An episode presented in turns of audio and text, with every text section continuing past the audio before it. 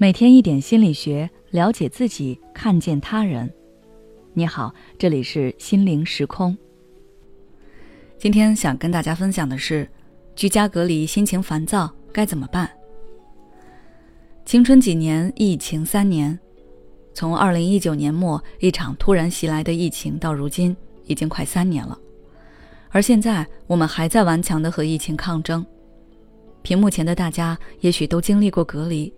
甚至你现在就正在隔离当中，长时间不能出门，每天都闷在家里，各方面的限制使得大家心理上的压力越来越大。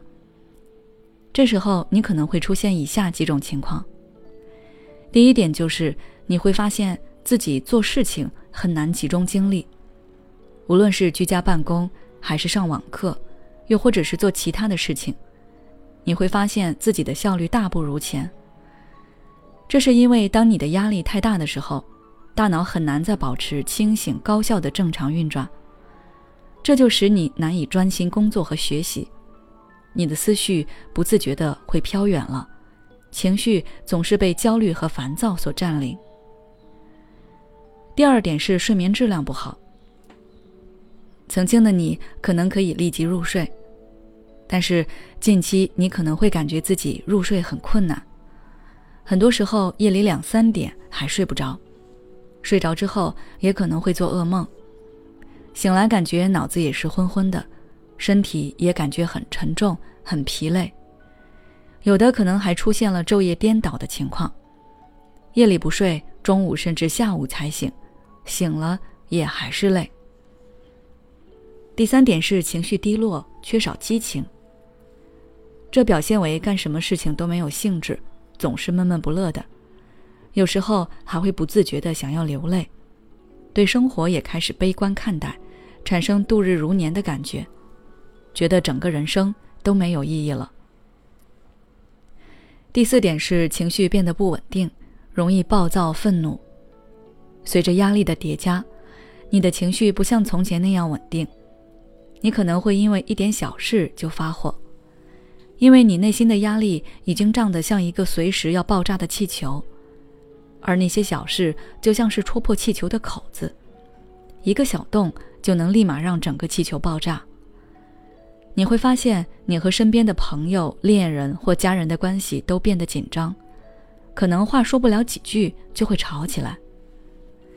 如果以上几点你都符合，那么你就要重视你的心理压力了。那问题来了。我们该怎样及时调整心理压力，更好的生活呢？下面我给大家几点建议。首先，你要调整好自己的心态。你要知道，现在这个情况并不会因为你抱怨、你烦躁而改变，相反，这些情绪只会让你的处境变得更糟。你可以给自己更多正向的心理暗示，告诉自己。在这样的条件下，我仍然能够好好生活下去，实在是太棒了。我真的很厉害，实在是太不容易了。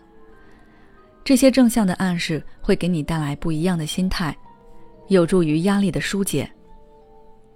其次，你可以把自己的注意力转移到别的事情上去。每天刷负面新闻很容易影响人的情绪，你要学会把自己的注意力从这些新闻中转移开。哪怕是在纸上随便的画一些画，抄写几个字都可以。尝试做了以后，你会发现自己的心从浮躁不安变得平稳安定了。最后，你还可以通过向朋友、家人倾诉来疏解压力。沟通比争吵有效得多，与其闷在心里，不如倾诉出来。可以几个人一起说一说烦心事，彼此相互吐槽和安慰。有时候压力就在这样的聊天中不知不觉就消失了。希望大家都能够在疫情时期保护好自己，不仅仅是身体上的健康，还有心理情绪上的安宁。好了，今天的内容就到这里。如果你想了解更多内容，欢迎关注我们的微信公众号“心灵时空”，后台回复“疏导情绪”就可以了。每当我们感叹生活真难的时候，现实却又告诉我们，生活还能更难。工作、事业、爱人、孩子、父母亲朋，这一切的一切就像一张大网一样，把你层层束缚其中。你经历了疲惫、辛苦、无奈，还有悲痛。如果你只是一个人默默承受，那你迟早会崩溃。心灵时空组建了专业的心理救援队，每位咨询师都拥有超过二十年以上的咨询经验。只要你需要，我们就在。